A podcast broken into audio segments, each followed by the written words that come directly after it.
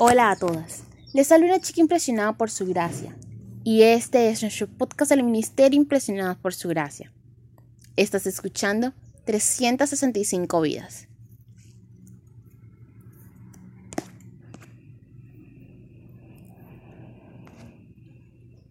Hoy, primero de julio, hablaremos de Sobí.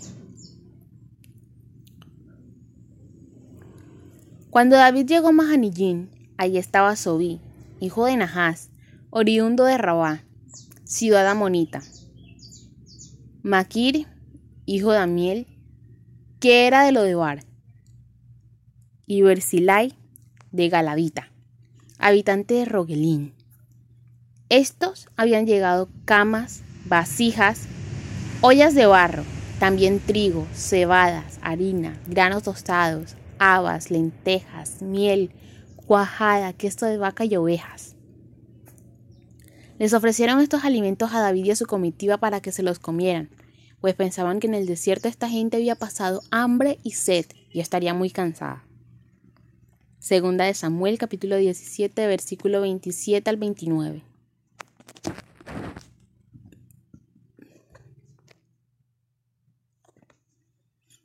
Esperar al rey y rendirle honores cuando llega a visitar un pueblo es una realidad. Otra muy diferente es recibirlo como rey cuando llega huyendo casi derrotado y temiendo por su vida. So y sus amigos reciben al fugitivo y a su gente con todo lo que tienen. Pensar en las necesidades del otro debería ser una de las bases del cristianismo. Pero nos hemos escondido detrás de la situación social, de la desconfianza y de los límites de criminalidad para no hacernos responsables por recibir, acoger y tratar bien a los visitantes.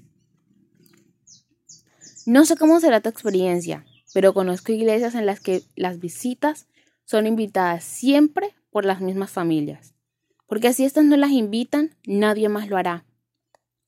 Duele ver la indiferencia con la que actuamos con aquellos que llamamos hermanos. Da la sensación de que nos movemos por la vida pensando que los otros son responsables por hacer sentir bien al recién llegado. De estos versículos también cabe destacar el tipo de alimentos que Sobí ofreció. Trigo, cebada, harina, grano tostado, habas, lentejas, miel, cuajada, queso de vaca y ovejas. Aprovecha y piensa un momento, ¿qué podrías ofrecer tú? ¿De tu heladera, ¿Qué les ofrecerías a los visitantes? ¿Y qué ingredientes intentarías que ellos ni siquiera vieran? Dicen que la hospitalidad literalmente significa amor a los desconocidos.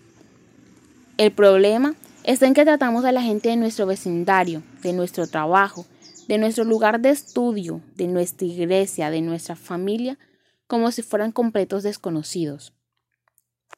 Verlos a menudo no significa conocerlos. Sentarse en la misma hilera de bancos no significa que seamos muchas veces desconocidos. En el fondo, la hospitalidad es pensar en el otro antes que en nosotros mismos.